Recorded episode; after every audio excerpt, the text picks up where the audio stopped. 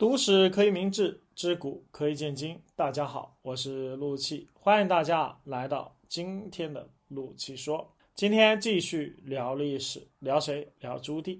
朱棣啊，我们知道能学无情，当皇帝啊，他为了啊这个篡位成功，不惜杀掉了自己的亲侄子。所以呢，今天就谈一谈他为什么要干出这样大逆不道的事情。历史上的靖难之役究竟又是怎么一回事？我们知道朱棣是明成祖，明朝开国皇帝朱元璋的第四个儿子，是明朝的第三位皇帝。他呢发动了历史上著名的靖难之役，杀掉了自己的亲侄子，自己大哥的这个儿子建文帝朱允文。他呢夺位登基，改年号为永乐，史称呐永乐大帝。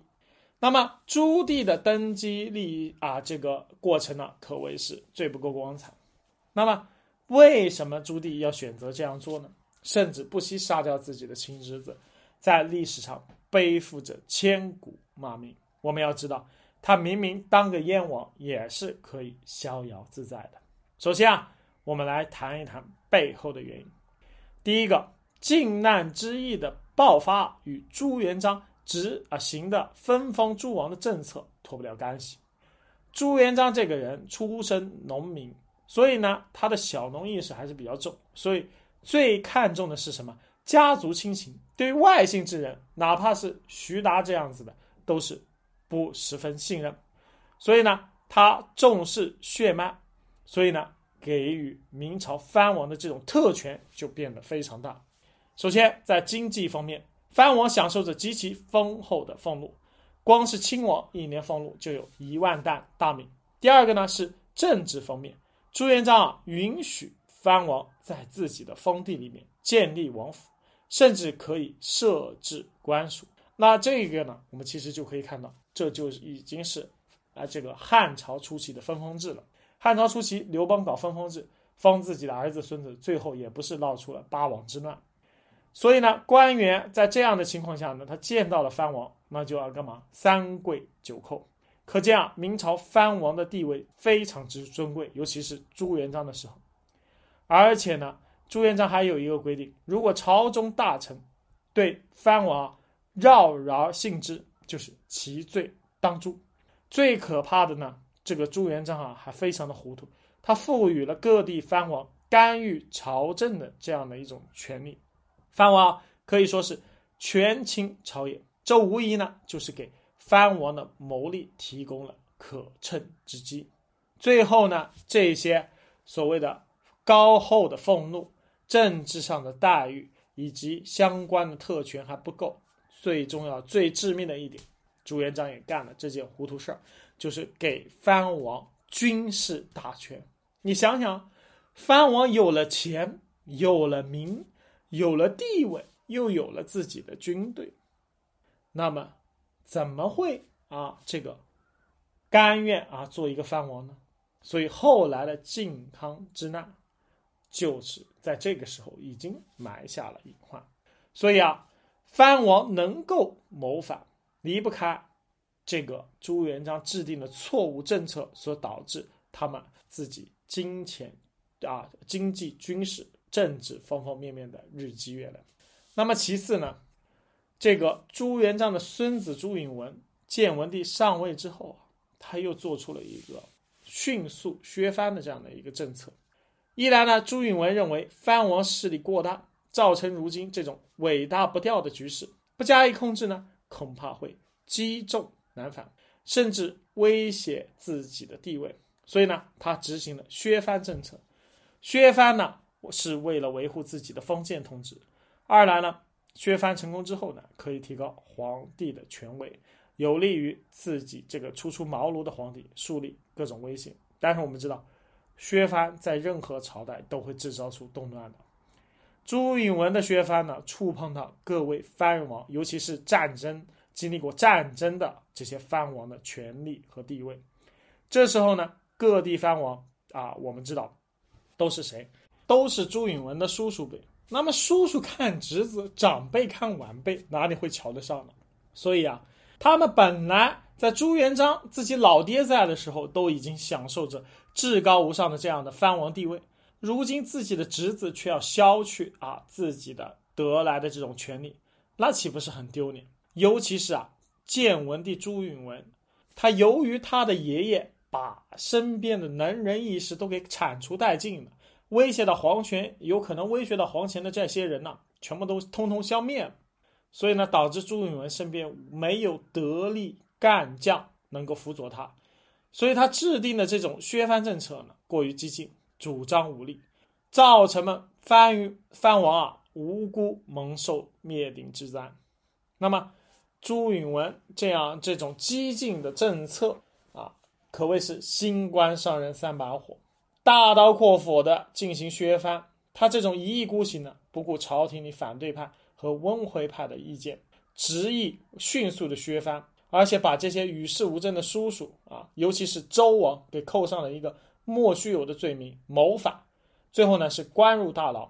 各个藩王呢，不是被抄家废黜为啊庶人，就是为了保全名节，举家自焚，宁为玉碎，不为瓦全。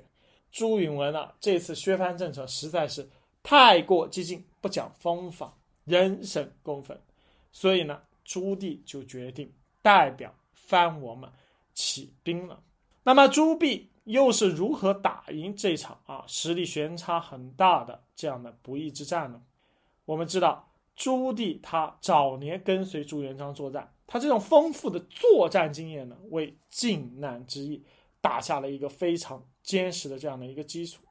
洪武二十三年啊，就是公元一一三九零年，燕王朱棣率军征讨蒙古乃尔不花。大获全胜，从此呢，他的声名是远播海内，也为后来靖难之役的胜利啊积累了这个宝贵的经验。经过了啊多年的历练，朱棣认为自己的这个侄子建文帝朱允文呢，无论是才学还是谋略，都远远不如自己。朱允文由于是长子长孙，深受啊朱元璋的这个保护器重，所以呢，他是。为人迂腐懦弱，缺乏政治军事上啊这样的主动做决策的能力，所以呢，朱棣去推翻他当皇帝啊，才是明朝百姓的福祉。就这样，朱棣呢假借清君侧火清这样的一个名义去开战。所谓的清君侧是什么？就是皇帝身边出小人了。朱棣他是聪颖过人的。假借先皇朱元璋曾说过，如果皇帝身边出现了为非作歹的小人，藩王们可以清君侧，发动靖难。这里的靖难呢，其实指的是平定内难。这无疑是朱元璋最后留给他的子孙们谋反的最好的借口。建文元年七月，朱允文刚刚登基啊，不到一年，燕王朱棣就正式起兵，并打出了清君侧。靖国难这样的口号，将谋反篡位当皇帝呢？这大逆不道、人人得而诛之这样的一个谋反的行为，美化成一个水到渠成、众望所归的好事。那么，总而言之啊，自古帝王家的权力纷争就是接连不断，每逢权力交接时候啊，最为危险。朱允文生性懦弱，一味的只看到藩王权力过大将会影响到自己的地位。不顾从前在朱元璋面前立下的誓言，对待藩王叔叔们要以德服人，以礼服人，非必要不会兵戎相见。可是呢，就是因为他这个错误的武力的削藩，导致了这个朱棣发动了这个靖难的成功。而且我们要知道，在这个靖难之役啊发生的这几年当中啊。朱允文还有一个最大的问题，就是他指挥失误。这一点呢，有点像啊之后几百年出现的老蒋，指挥不当，而且自负。你自负就庸人失察，朝廷数倍于啊朱棣的军队，竟然在朱棣面前是溃不成军，以至于朱棣能够长驱直入，打到南京城。而且打到南京城的时候，最可恶的是什么？还有内应。你朱允文身边都是朱棣的内应细作，你怎么打得赢自己的叔叔啊？何况这个叔叔还是一生在战场中屡立战功的。所以朱允炆必须输啊！他为什么会输？其实输在朱元璋，也输在自己。朱元璋不该给自己的儿子这么大的分封权力。所以电视剧《朱元璋》中，这个徐达、汤和啊，曾经给对于这个朱元璋分封提出一些意见，朱元璋当时脸色就变了。其实他们提的意见是很中肯的。所以呢，朱元璋这样子弄，就是让子孙自相残杀。而朱允炆呢，又太过自负，而且呢，生性懦弱，像他的父亲。他这样怎么能镇得住？你就说，文人怎么能镇得住武将？这不是开玩笑。最终的结果也就可想而知了。朱棣很快就啊篡位成功，清君侧，杀侄子。而朱棣继位之后呢，可能是由于觉得自己得位不正，最终呢，他还是励精图治。在永历创造了这个一个盛世的神话。好了，今天就讲到这里。我是陆气，感谢大家的聆听。大家有问题可以在评论区留言。好了，就这样，下回再见。